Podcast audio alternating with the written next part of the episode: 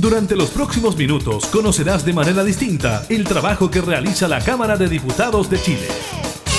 Comienza La Cámara en la Radio, con la conducción de la periodista Gabriela Núñez, en Radio Cámara de Diputados de Chile.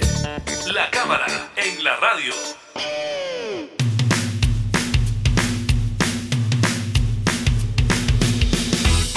Hola, ¿qué tal? ¿Cómo están? Bienvenidos a un nuevo programa de la Cámara en la Radio. Estamos junto a ustedes acompañándolos con actualidad e información legislativa que bastante, bastante activa ha estado durante esta jornada con la aprobación en una primera instancia de la acusación constitucional presentada en contra del ministro del Interior Víctor Pérez, la posterior presentación de una censura en contra de la mesa de la corporación y después nos enteramos de la renuncia del eh, ministro del Interior, eh, Víctor Pérez, a su cargo luego de la aprobación de la acusación constitucional y su paso al Senado. Eso en materia legislativa, porque también en el área de la salud, además de los datos del MinSal que revisamos todos los días, le estaremos comentando sobre la renuncia del eh, ya ahora ex subsecretario de redes asistenciales, Arturo Zúñiga, quien también sale de su cargo. Se dice que podría tener intenciones de participar en algún tipo de elección. Todo esto en medio de la polémica también eh, por los correos electrónicos que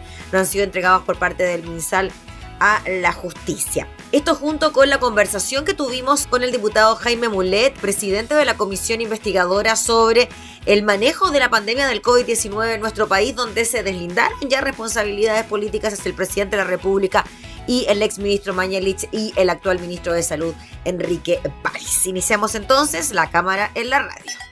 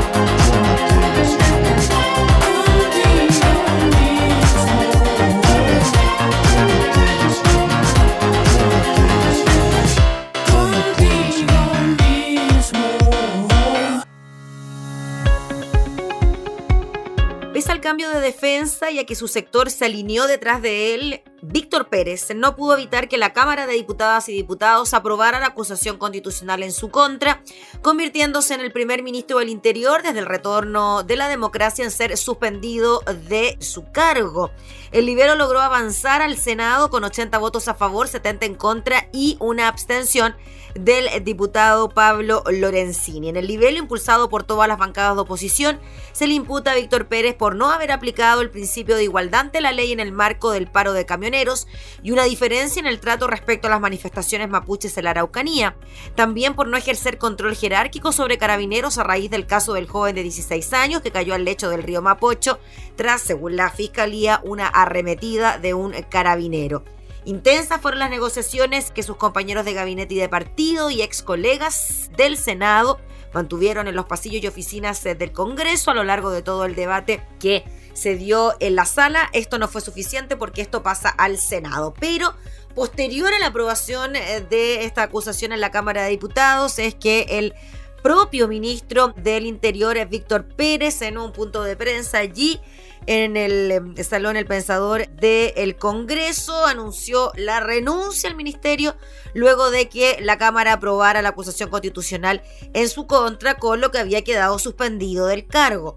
Desde el Congreso y acompañado por los diputados y diputadas de Chile Vamos, anunció que hemos sido testigos de un debate que está absolutamente resuelto. Hace no sé si días o algunas horas, el debate de hoy era imposible convencer absolutamente a nadie, por lo tanto aquí había una decisión política de causarle agravio y daño al gobierno, más allá de una persona o de lo personal como ministro del Interior. Acabo de hablar, dijo con el presidente de la República, Sebastián Piñera, e hice llegar la renuncia al cargo del ministro del Interior, puesto que no estoy dispuesto a que a través de mi persona se dañe al gobierno. Aquí agregó, hay un ataque para obstaculizar la acción del gobierno y por lo tanto no quiero que mi persona sea un obstáculo antes de que nos enteráramos de la renuncia del ministro del Interior, eh, Víctor Pérez, al término de la votación de la acusación constitucional, es que el eh, propio presidente de la Cámara de Diputadas y Diputados, Diego Paulsen, informaba sobre la presentación de una censura en contra de la mesa la presentación fue hecha por el jefe de bancada del Partido Radical, el diputado Alexis Sepúlveda, a través de una nota formal entregada a la testera. El anuncio generó cierta tensión, caras de sorpresa, hubo después reacciones por parte de incluso jefes de bancada de la oposición que dijeron desconocer la presentación de esta censura. Según ha trascendido, el motivo de la censura sería porque hace algunas semanas no se permitió que los diputados Camila Vallejo, del Partido Comunista, y Cristóbal Urrutico Echea, de RN, no pudieran votar porque así lo decidió la mesa luego de que estuvieran en la sala durante el debate. Sin embargo, al momento de la votación se presentaron de forma telemática. Tras los reclamos, se hizo un ajuste del reglamento para permitir la votación aprobado por todos los comités. Consultado al respecto, la diputada Camila Vallejo no quiso pronunciarse sobre el tema y solo se refirió a la aprobación del nivel contra el ministro del Interior, Víctor Pérez. Y durante esta jornada también tuvimos novedades de renuncia en la cartera de salud. Se va el subsecretario de redes asistenciales, Arturo Zúñiga, sopesa quizás alguna candidatura, ya sea parlamentaria o como constituyente. Cercanos al ingeniero comercial de la PUC relatan que con la habilitación de una red de laboratorios, la ampliación de camas críticas, la compra de equipamiento y contratación de personal para el gestor de la red integrada pública y privada se cumplió un ciclo. Siente que es un buen momento porque ya se preparó la red y se montó una planificación para la emergencia del coronavirus y hoy no hay una situación de alto nivel de contagio que impida su salida, por lo que puede cerrar un ciclo de buena forma y pensar en su futuro, comentan desde la cartera de salud. De la salida de Zúñiga se producía en medio de una evaluación positiva, tanto de su gestión interna, según expresa su jefe en el Ministerio de Salud Enrique París, como de reconocimiento público, según lo plasmado en la última mm, encuesta CADEM de octubre que evaluó el desempeño del equipo del gobierno. En ese sondeo, a continuación de París, cuyo manejo registra un 63% de aprobación, se ubica Zúñiga con un 59% de respaldo y un 35% de desaprobación. En esa línea, el doctor París comentó a la tercera PM que Zúñiga ha sido un excelente subsecretario, un hombre leal, tiene todo mi respaldo, ha hecho un trabajo excepcional y las decisiones que él quiera tomar con su futuro las respeto. Ahí están entonces dos personas claves del gobierno sobre todo a la hora de enfrentar la pandemia como el subsecretario de redes asistenciales que renuncia a su cargo, y también el ministro del Interior, Víctor Pérez, tras la aprobación de la acusación constitucional en su contra.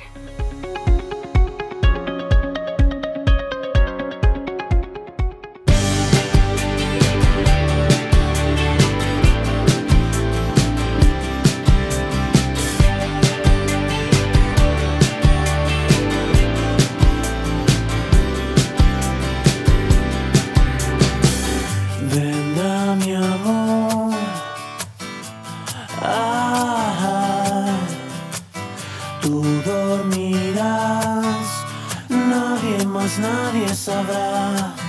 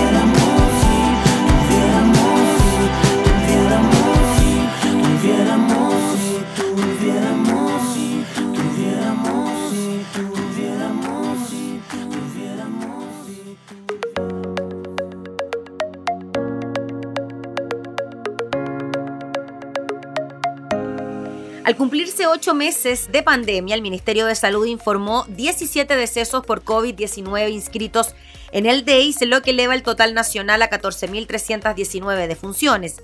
Además, reportó 1.009 contagios nuevos en las últimas 24 horas, de los cuales 688 presentaron sintomatología, 308 fueron asintomáticos y 13 no fueron notificados de su PCR positivo al MinSal. De los casos nuevos a nivel nacional, señaló la cartera, un 25% se origina por la búsqueda activa de casos y un 31% de los notificados son asintomáticos. Las regiones con mayor aumento de nuevos casos confirmados son los ríos Ñuble, Magallanes y Maule, mientras que Magallanes continúa presentando una disminución importante de la tasa de incidencia por 100.000 habitantes, pero sigue siendo la más alta a nivel país.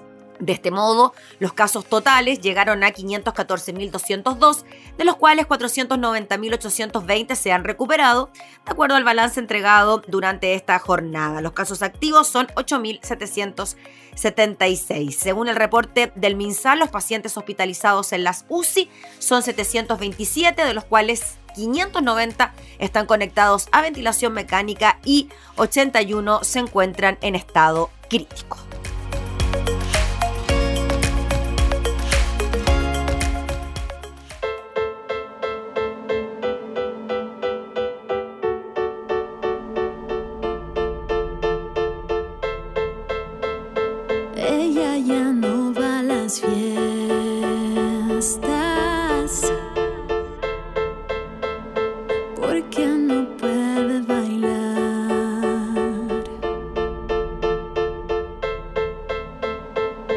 Que una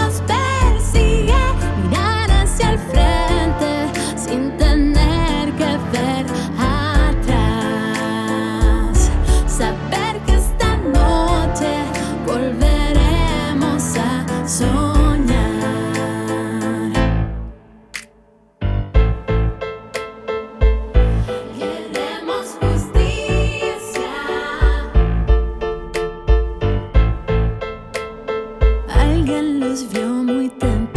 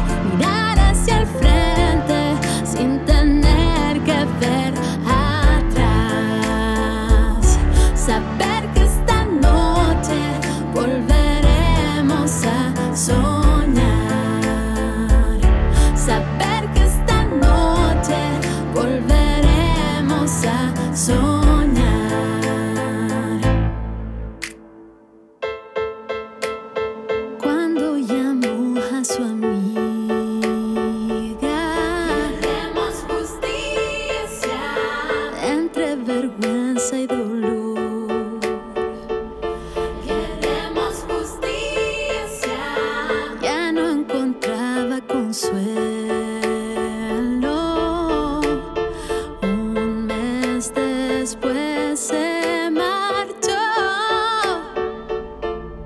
La cámara en la radio.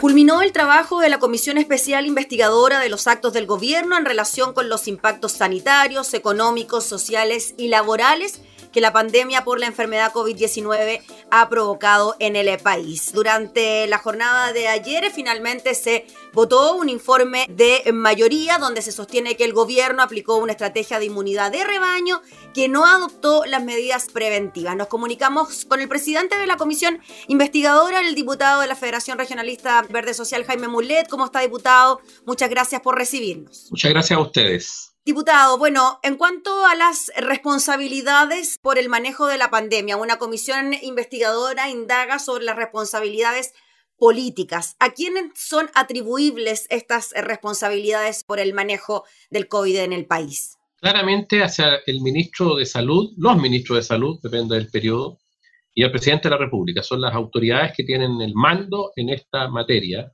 y que no se traspasó a otras autoridades por alguna delegación eh, jurídicamente válida. Porque hubo muchos comités, por ejemplo, el comité de crisis, otro comité de científicos, pero los responsables no son los comités, además prestaron solo labores de asesoría, por lo que vimos. Entonces, de las decisiones, el ministro, el presidente de la República y el ministro de salud. Y esas responsabilidades, diputado Mulet, ¿en qué se traducen? Porque tenemos a un exministro de salud como Jaime Mañalich, que salió del cargo, que se intentó una acusación constitucional en su contra y que no resultó, y tenemos a un ministro, Enrique París, que sigue en el cargo, lo mismo que el presidente de la República, Sebastián Piñera. A ver, eh, en este tipo de comisiones investigadoras, ¿cierto? Lo que uno busca es establecer a través de una investigación acuciosa, eh, en este caso nosotros tuvimos varios meses, tuvimos más de 25 sesiones, eh, tuvimos invitados e invitados de muy buen y alto nivel, desde el mundo científico, académico, fundamentalmente, expertos de distintas áreas, eh, como rectores del rector de la Universidad de Chile, el presidente de la Sociedad de Epidemiología, eh, presidenta del Colegio Médico, bueno, el propio ministro de Salud, etcétera, etcétera. Una muy buena calidad de quienes intervinieron el resultado concreto y las conclusiones establecen que hay responsabilidad del presidente de la República y del ministro, y eso significa eso, o sea que hay un, el Congreso, si es que lo aprueba esto la sala de la Cámara de Diputados, estima que esas autoridades son responsables. Eh, y las consecuencias que tiene, nosotros no, no, aplicamos una sanción como una acusación constitucional, pero sin duda esta acusación, si es aprobada por la sala, perdón, esta comisión investigadora, si sus conclusiones son aprobadas por la sala, hay elementos, por ejemplo, si en algún momento se deduce una acusación constitucional contra el presidente de la República, contra el ministro París, que es muy importante porque eh, la comisión investigadora tiene cierta, es parte de las facultades fiscalizadoras del Parlamento, ¿cierto? cuya eh, atribución máxima es la acusación constitucional. La comisión investigadora, bueno, se concluye y se lo aprueba la sala, y tiene voto de el legislativo completo señalando que hay responsabilidad política tal, tal cual cosa, como por ejemplo, nosotros eh, creemos que el inicio del proceso de la pandemia, no obstante contar con elementos ya por la experiencia europea que nos llevaba varias semanas de, de adelanto, hubo actos bastante irresponsables y, que claramente influyeron a nuestro juicio la cantidad de contagios, como el llamado hacia la nueva normalidad, ¿ah? que se hace cuando obviamente ni siquiera estábamos cerca del pic del contagio y que a nuestro juicio gatillaron conductas ciudadanas que implicaron que aumentaran los contagios, porque se estaba hablando y dando la señal de que había normalidad en circunstancias que no la había. Y de ahí a la semana siguiente nos fuimos hacia el pico de contagio en junio, julio, que fue realmente brutal. Y si usted mira las consecuencias de eso, bueno, es más contagio, más personas fallecidas. El TTA, muy importante, eh, testeo, trazabilidad y aislamiento. Ya en marzo y abril había claridad absoluta de que era la manera de cortar la cadena de contagio y se promovía por organismos internacionales. En Chile recién se empezó a implementar en el mes de julio con claridad. ¿ah? Diputado, ¿Sí? sobre ese punto, durante los meses entonces de marzo, abril, mayo, se habría utilizado esta estrategia de el em, contagio por rebaño, como se le denomina, que es decir, que se vayan contagiando de a poco la mayor cantidad de personas para ir logrando cierta inmunidad. ¿Esa fue la estrategia que se utilizó? Eso es lo que nosotros deducimos y lo que dijo expresamente el entonces ministro de Salud, señor Mañulis. El señor Mañulis se preocupa y lo hace bien de implementar la parte final de la enfermedad, ¿cierto? Aumentando las camas críticas, trayendo ventiladores, y eso se mostraba mucho en la televisión, aviones a China, los empresarios comprando, en fin, todo lo que vimos. Y eso se despliega y, y se despliega bien, esa última línea. ¿Ah? Eh, y eso hay que reconocer. Eso de que no faltara, que no la, faltara última la cama. última no- aunque faltaron las últimas camas, digamos, pero se hizo bien eso. Digo, faltaron las últimas camas críticas porque en el fondo la gente estaba en urgencia, se, se usaron otras cosas que se usan en situaciones, incluso de, de- de periodos de influencia, igual ocurre más o menos lo mismo. Eso se hace bien, pero el problema es que se descuida eh, el tratar de evitar la propagación del contagio. Más bien la lógica era que se vaya contagiando de a poco la gente, ¿te fijas? Y lo dice el ministro claramente, apostando a la inmunidad de rebaño. Hay texto expreso, palabras expresas del ministro en esa materia. Y nosotros creemos que eso fue un error, porque la inmunidad de rebaño obviamente eh, implica entender no cortar la cadena, o sea, no hacer el esfuerzo por evitar, sino que hacer el esfuerzo por graduar, que es lo que se hace. Y nosotros creemos que había evidencia que debió hacerse el esfuerzo también por evitar, prevenir, cortar la cadena de contagio, y ahí se debieron haber colocado recursos, tal como se colocaron para los respiradores, que fue muy bien, pero esos recursos empezaron a llegar en julio, agosto a los municipios para atención primaria de salud. Que fue cuando se empezó a utilizar esa estrategia, ¿no, diputado Mulet? Disculpe, cuando ya la atención primaria comenzó a tener un papel preponderante dentro de lo que era el control de la pandemia, que fue, claro, en los meses que usted nos comenta, que ya estábamos en el pic de los contagios. De julio para adelante, Mm. claro. Y la plata, incluso cuando el gobierno dispone plata para los municipios, llega tarde, se demoran semanas. Yo hablé con muchos alcaldes, digamos, de, no solo de Atacama, sino que de otros lugares del país. Nosotros recibimos también en la comisión, y eso fue bien interesante, a varios intendentes, directores de salud, a secretarios regionales ministeriales de salud, y eso nos permitió también saber muy bien lo que estaba pasando en distintos sectores del país. Entonces, ahí hay un problema y una responsabilidad, a nuestro juicio, eh, importante, grave. ¿ah? Segundo lugar, algo muy importante es la actuación, sobre todo del ministro Mañalich y no del ministro París, esta forma de relacionarse con las comunidades científicas y con otras autoridades eh, tan eh, eh, eh, soberbia, digamos, ¿ah? Eh, donde no se escuchó como debió haberse escuchado, eh, a nuestro juicio, las comunidades científicas y haberlas integrado de mejor manera. Hubo varias pugnas que fueron públicas, además, no, no estoy revelando una cosa que no se sepa. Eh, de manera que hubo un manejo, además, muy vertical y sin oír a las comunidades científicas que advertían eh, cuestiones eh, relevantes que después ocurrieron, digamos, cómo iban a aumentar los contagios. Y más bien se producía tensión, era un hombre que tensionaba la situación en vez de integrar, de escuchar, y nosotros creemos que ahí también hay una falta por parte del ministro, digamos, sobre todo del ministro Mañalich, cosa que cambia, y hay que decirlo con el ministro París, entendiendo que la autoridad es la que toma las decisiones, de sanitario y todo, pero se desaprovecharon recursos. Esos recursos también se desaprovecharon en las regiones, donde el manejo tan vertical y autoritario por parte del gobierno que excluye a los municipios en una primera etapa.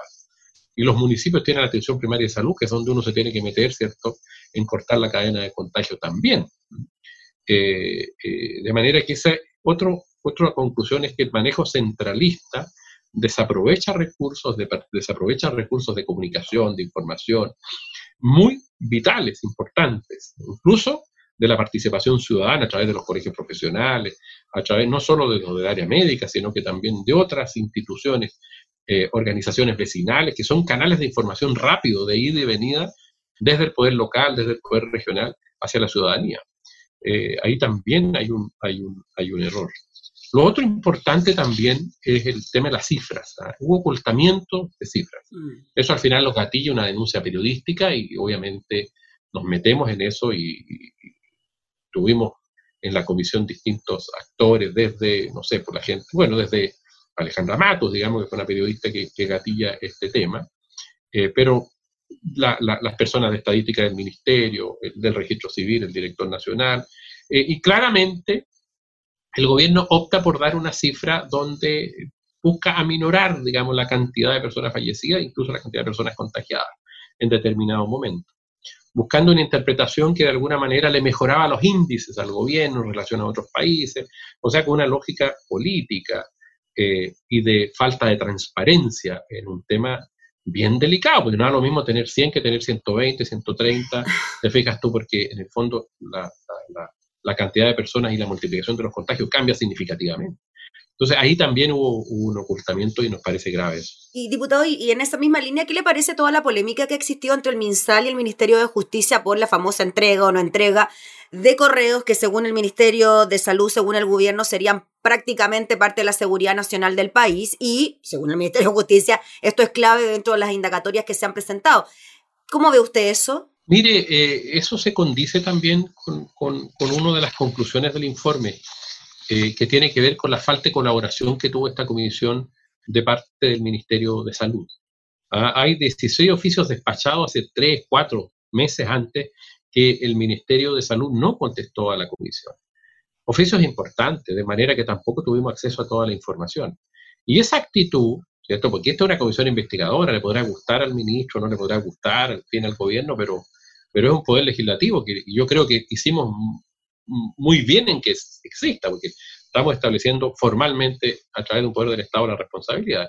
Entonces, la misma conducta de ocultar información evasiva, de que pase el tiempo, y creo que esa relación con el Ministerio Público a propósito de los email, email institucionales, no estamos hablando de correos personales, que debieran ser públicos, más en una investigación judicial, o que debieran ser, si no son de carácter público, que la justicia pueda acceder a ellos a través del Ministerio Público, digamos, porque puede haber información sensible que implique responsabilidades penales. Entonces, es una actitud. Llama la atención que el ministro París pida 40 y algo días para entregar los correos, ¿no? Eh. Claro, se están demorando mucho, igual que con el TTA, digamos, o sea, hay, hay una, una con, con, con, alguna implementación de algunas políticas.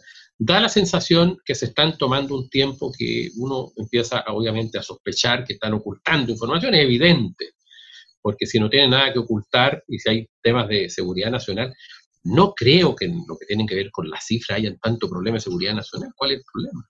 Que los aviones, el otro día escuchaba una, una cosa que apareció, la verdad, infantil, que tiene que ver cómo se trajeron los, en fin, los respiradores de, determinados lugares del mundo, una cosa rara, digamos. Yo creo que derechamente, y esto claro, no, no, no lo hemos comprobado, pero creo que hay ahí una necesidad de ocultar información que es sensible para el gobierno y que le puede significar responsabilidad de orden político o de orden penal, digamos. Pero yo confío que la justicia llegue, llegue al fondo en eso. Pero es la misma conducta. Mm. Nosotros fuimos muy diferentes con el ministerio, particularmente con el ministro. Si no podía venir, bueno, lo citábamos a otra sesión, lo conversábamos. Pero el ministerio fue poco, eh, o sea, no cumplió derechamente la ley en mandarnos los informes a tiempo. Por eso que lo ponemos también como conclusión, como un reproche directo al ministro. Diputado Mulet, ¿cuándo estaríamos en condiciones de votar este informe en la sala de la Cámara? Lo tengo que, lo tenemos que ver con, con el presidente, ¿cierto? Depende de la tabla, pero yo creo que es importante votarlo, eh, votarlo luego. Eh, voy a hacer el esfuerzo, eso ya no depende, depende de cómo arme la tabla. ¿ah? Lo hablaré con mi jefa de, de comité también para apurar estas cosas creo que es importante hacerlo. Eh, no es tan urgente, pero es importante para tener la posición. Y sobre todo hay una conclusión, una única conclusión, porque hay un informe minoría de tres sí. Parlamentarios oficialistas que, bueno, ellos desarrollaron y resaltaron las cosas buenas desde su óptica. ¿ah? Eh, que hay cosas que pueden coincidir, digamos, como la implementación de las camas críticas, en fin. Eh, y ellos defienden la postura del gobierno. nosotros creemos que hay responsabilidad y es lo que se aprobó por mayoría. Pero hay una, una recomendación que la aprobamos entre todos, que yo la presenté a la comisión el día de ayer, eh, cuando se votó, y que lo que señala es una advertencia en el fondo y que eh, saca un texto de un informe de espacio público ¿ah? que señala que para enfrentar el eventual rebrote o brote que vamos a tener o la segunda ola, eh, es muy importante, es muy importante actuar rápidamente cuando tú ya ves que viene el rebrote y establecer las medidas de confinamiento rápido y no esperar. Primera cosa. ¿Cuarentenas dinámicas no? No, no. Las cuarentenas dinámicas, la experiencia y lo que nosotros analizamos, no. Lo que se tiene que hacer es tomar medidas rápidamente para cortar la cadena de contagio. Eso hay evidencia y lo planteamos así. O sea, es muy importante tomar esas medidas de confinamiento rápido. Por ejemplo, caso concreto que vimos, en, creo que María Elena, Calama. En Calama murieron como 400 personas. ¿Por qué? Porque no se confinó nunca, se, demoraron mucho. ¿Por qué? Por razones económicas, suponemos nosotros. ¿Ah? Copiapó, que tiene la misma cantidad de habitantes que Calama, por ejemplo, eh, bueno, hubo otras ciudades equivalentes, murió mucho menos gente. Le digo eso, entonces es importante la rapidez. Segundo lugar, es importante como país actuar unidos. Unidos, pero tiene que haber alguien que también ayude a eso, te fijas tú, a generar acuerdos, ¿ah? a, integrar, a escuchar, a tomar medidas en conjunto. Eh, lo tercero, las capacidades socioeconómicas de la gente. No podemos confinar a la gente y no darle recursos a los que van a quedar sin empleo. Entre otras cosas, se plantean ahí algunas recomendaciones que son muy importantes en caso eh, de rebrote ¿ya? Eh, y que, como lo señala el informe, fueron expuestas por Espacio Público en su, espacio público en su, en su informe del día 29 de octubre. porque es importante mirar la mirada. Lo que sirven estas comisiones investigadoras para aprender, para reprochar cuando se o actuó mal, pero es importante que las autoridades que compete esto deben leer, ver las conclusiones y aprender y evitar. Hay muchos elementos y, e información que recibimos de distintos actores de muy alta calidad, de manera que es importante eh, evitar los errores en una próxima ola que ni Dios, ocurra, ni Dios quiera ocurra, pero que es muy probable que ocurra o en un próximo contagio.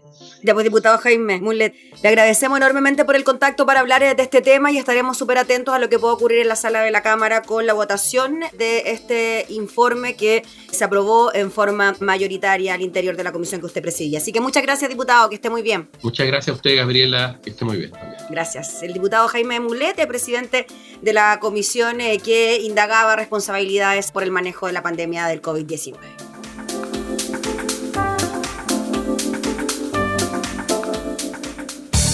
Estás escuchando La Cámara en la Radio, con la conducción de la periodista Gabriela Núñez.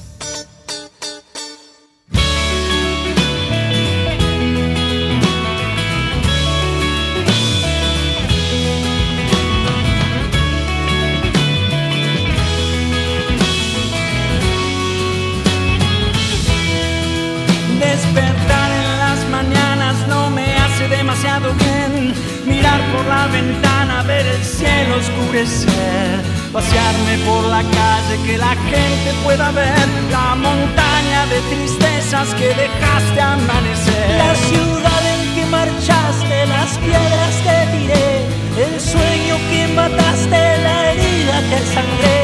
Odié los uniformes, los verdugos de cuartel, la lucha lleva a cuestas la esperanza del atardecer.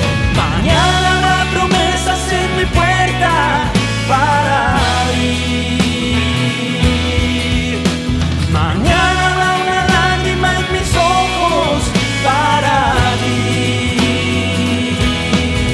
Los viejos son de lo los años no me hicieron muy feliz. Recordar es un paso en falso más. ¿Y quien quiere mirarse en un espejo que no quebrará? Mañana habrá promesas en mi puerta para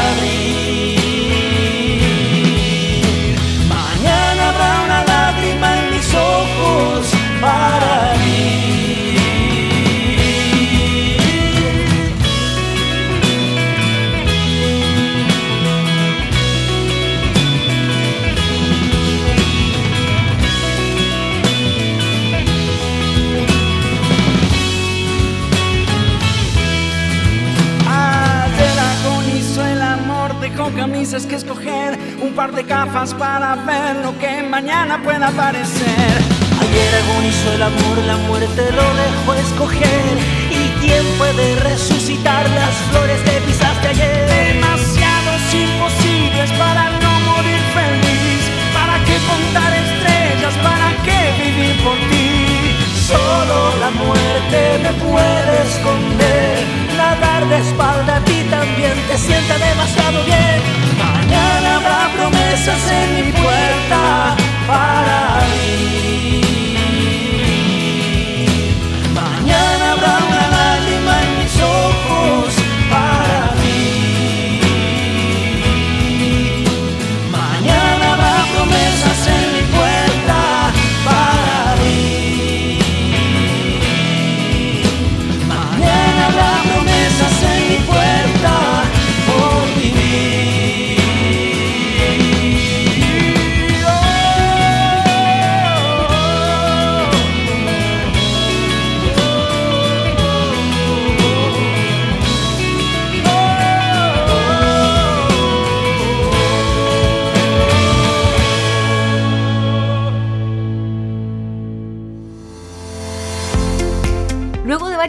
Los que el gobierno estuvo trabajando en una hoja de ruta para el hidrógeno verde.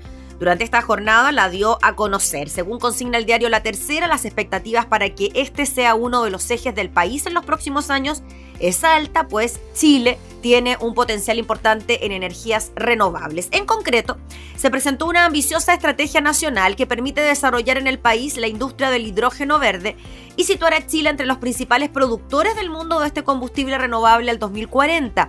Esta se dio a conocer en la conferencia internacional Chile 2020 Green Hydrogen Summit. Durante el evento, el mayor de América Latina y una de las principales conferencias digitales de acceso abierto sobre el tema a nivel internacional, el presidente Piñera aseguró que el hidrógeno nos permitirá apostar por un desarrollo balanceado en todo el país, así como promover el crecimiento de nuestro capital humano, generando un motor de progreso y reactivación económica. El hidrógeno verde nos permitirá, dijo el presidente, exportar nuestras energías renovables a un mundo que avanza rápidamente hacia la descarbonización y que necesita de energías limpias y asequibles. En tanto, el ministro de Energía, Juan Carlos Llobet, detalló el plan de acción que apunta a convertir a Chile el líder mundial en la producción y exportación de hidrógeno verde. Este nuevo polo de progreso para el país implicará, según las estimaciones, la creación de unos 100.000 empleos y 200 mil millones de dólares en inversión durante los próximos 20 años. La Estrategia Nacional de Hidrógeno Verde en Chile tiene tres objetivos principales. Producir el hidrógeno verde más barato del planeta para 2030 estar entre los eh, tres principales exportadores y para 2040 contar con 5 gigawatts de capacidad de electrólisis en desarrollo al 2025. Para ello se ha elaborado un plan de acción concreto que acelere el despliegue de hidrógeno verde en aplicaciones nacionales claves para el 2025 y entrar al mercado de exportación para el 2030. También se explotarán mecanismos de cuotas en redes de gas para aumentar la demanda de este combustible limpio, experiencia similar a la que se aplicó con éxito para impulsar las energías renovables.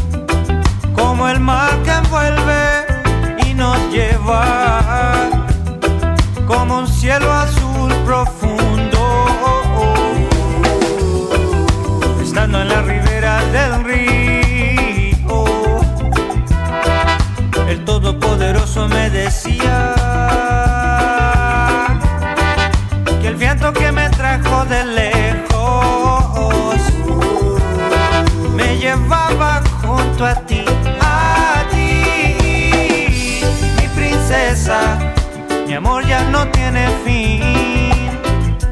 Mi princesa, solo tú estás en mí. Mi princesa, mi amor ya no tiene fin, no, no. Mi princesa, solo tú estás en mí.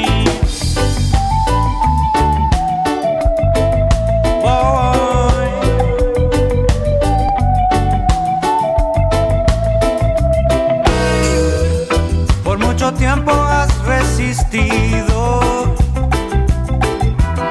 Un mundo lleno de desilusión. Pero al final hubo una fuerza que nos guió. Que nos une por una razón mayor. Mi princesa, mi amor ya no tiene fin. Mi princesa Solo tú estás en mí, mi princesa. Mi amor ya no tiene fin, no, no. Mi princesa, solo tú estás en mí.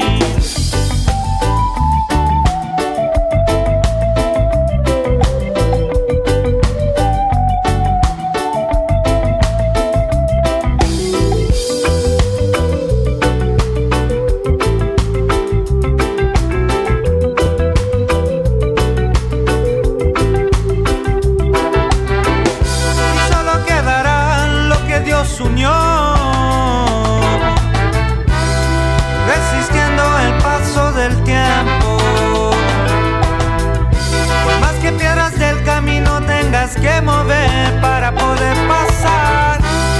Ahora sigue persiguiendo tu sueño.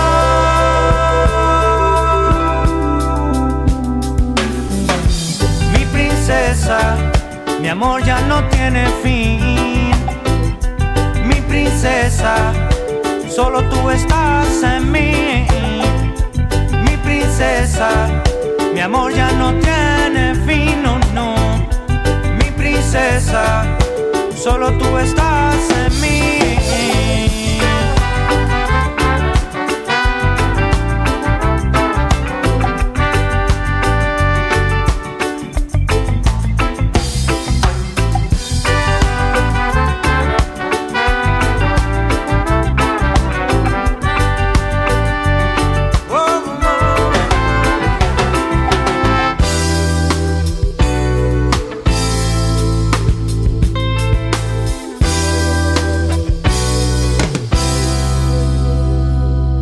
La cámara, en la radio. En materia judicial le contamos que el séptimo tribunal oral en lo penal de Santiago absolvió a los únicos dos acusados por el incendio a la estación Metro Pedrero ocurrido durante el estallido social del 18 de octubre del año pasado. Para llegar a la decisión, el tribunal consideró la prueba rendida por bomberos, peritajes e informes, señalando que el siniestro sí fue causado por terceros. Sin embargo, al momento de acreditar la participación de los indagados, se señaló que la prueba rendida para acreditar la participación y deviene en un serio problema de legalidad, coherencia y fe en lo que ella se pretendió acreditar. El veredicto fue comunicado por el juez José Pérez Anker, quien indicó que después de haber deliberado privadamente, he resuelto por unanimidad absolver al adolescente de iniciales BESM y a Daniel Benjamín Morales Muñoz de los cargos formulados contra ambos de ser autores del delito de incendio. También por unanimidad se absuelve al primero de los nombrados del delito de desórdenes públicos, infracciones por la que el Ministerio Público dedujo acusación en su contra y a la que adhirieron los querellantes. El magistrado indicó que para arribar a esta conclusión, el tribunal tuvo presente que la prueba fue suficiente para acreditar que efectivamente el día 18 de octubre del 2019, en horas de la noche, el incendio que afectó a la estación Metro Pedrero fue causada por terceras personas y causó daños por 615 millones de pesos. Este hecho es constitutivo del delito de incendio. Y en esa línea acotó, toda esa prueba dan cuenta que efectivamente no es posible sostener un incendio casual, fortuito en la estación, pero la prueba rendida para acreditar la participación y deviene en un serio problema de legalidad, coherencia y fe es lo que en ella se pretendió acreditar. Por los hechos, la Fiscalía Metropolitana Oriente había solicitado para el adolescente de 16 años al momento de su captura y su tío de entonces 35, 10 y 20 años de presidio respectivamente. El joven fue el detenido el pasado 7 de noviembre por personal de la PDI, de acuerdo al Ministerio Público. Pertenecía a unas facciones de la Garra Blanca, habiéndose coordinado con algunas personas para ir a la estación.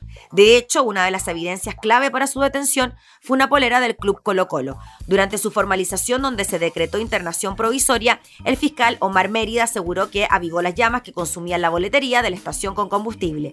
En tanto, el adulto fue capturado a mediados de diciembre en Ñuñoa y cuenta con antecedentes policiales por infracción a la ley de armas y receptación.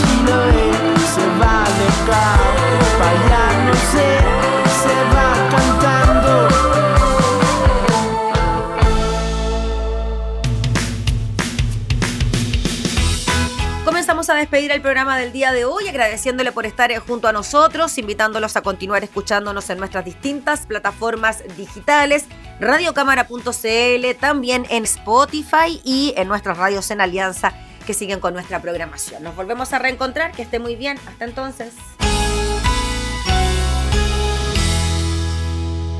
Hemos presentado La Cámara y la Radio. Una mirada amena a la agenda de trabajo de los diputados. La Cámara y la Radio. Con la conducción de la periodista Gabriela Núñez. Información, música y actualidad. En Radio Cámara de Diputados de Chile. Acercando las leyes.